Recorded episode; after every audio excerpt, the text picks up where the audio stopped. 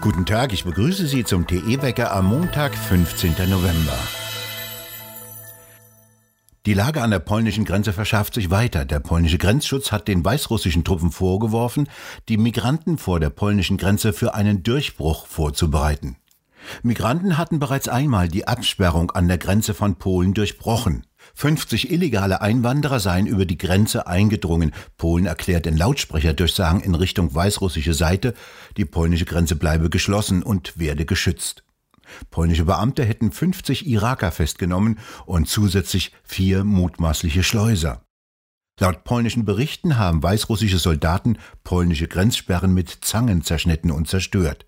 Dabei seien polnische Streitkräfte mit Laserlicht und Stroboskoplicht geblendet worden. In Weißrussland selbst sollen etwa 15.000 weitere Migranten warten. Täglich kommen neue in Flugzeugen aus Irak, Syrien und der Türkei dazu. In Minsk selbst halten sie sich legal auf. Sie haben entsprechende Visa erworben, bezahlen für ihren Aufenthalt und haben vorher die Schleuser bezahlen müssen. An jedem Migranten verdient Lukaschenko mit. Dann lässt er sie in die Grenzsperren treiben. Viele der Migranten glauben übrigens, dass hinter der Grenze gleich das gelobte Deutschland beginnt.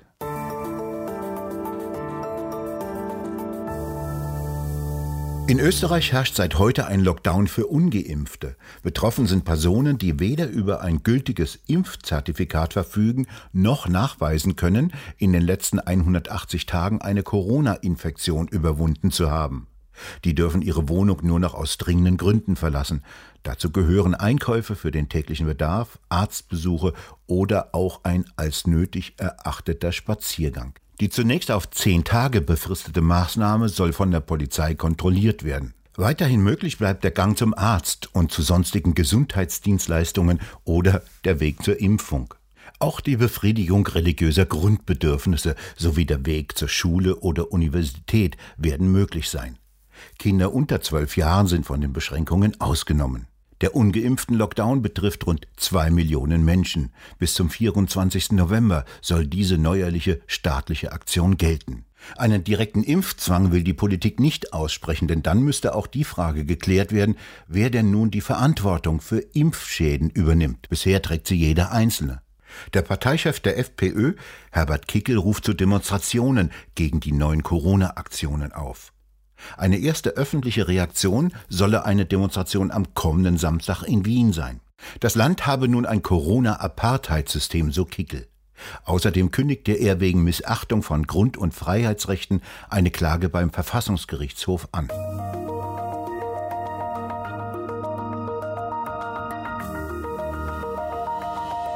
Schon am vergangenen Sonntag kam es in Wien zu Demonstrationen gegen das Corona-Regime, ebenso wie in der Schweiz.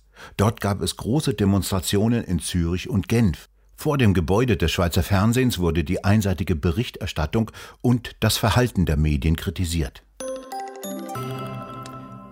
Nach teilweisen Lockdowns gingen auch in den Niederlanden Hunderte von Menschen auf die Straßen und demonstrierten gegen die Corona-Maßnahmen des Staates. In Leuwarden setzte der Staat sogar schwer bewaffnete Spezialeinheiten ein, die mit Schlagstöcken Menschen durch die engen Gassen trieben und auf alles eindroschen, was im Wege stand. Vorher waren Polizisten in ihre Streifenwagen gesprungen und vor den wütenden Menschen geflüchtet. Der Bürgermeister genehmigte den Einsatz der Spezialtruppen.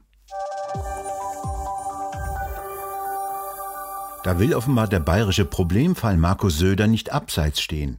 Der bayerische Ministerpräsident forderte Kontaktbeschränkungen für ungeimpfte. Allerdings können auch Geimpfte das Virus weitergeben.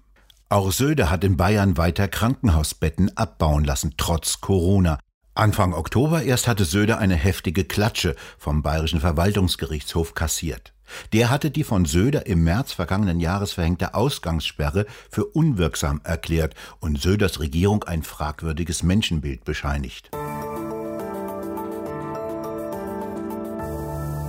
Jetzt hat sich auch der Rekordnationalspieler Lothar Matthäus in der Impfdebatte bei Fußballspielern zu Wort gemeldet.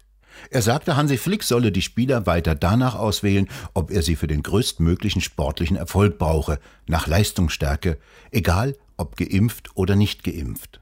Denn im alltäglichen Leben, so Matthäus, gebe es genauso Begegnungen mit Menschen, die noch nicht geimpft seien. Derzeit fehlen Nationaltrainer Flick fünf Spieler, seitdem bei Niklas Süle ein PCR-Test positiv war.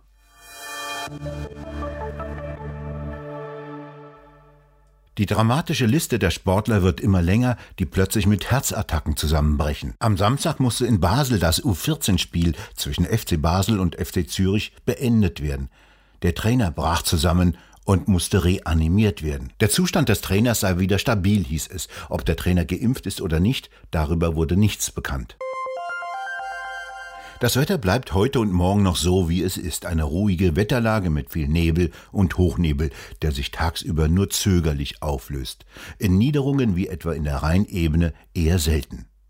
Im Süden kann mitunter die Sonne ein wenig durchkommen und die Temperaturen erreichen bis höchstens 10 Grad, in Nebelgebieten 4 bis 5 Grad. Und es bleibt nahezu windstill. Das bedeutet kein Wind, kein Strom, übrigens auch keine Sonne, kein Strom, den Millionen von Photovoltaikanlagen liefern sollten.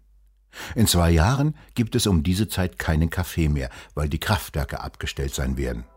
Wir bedanken uns fürs Zuhören und schön wäre es, wenn Sie uns weiterempfehlen würden.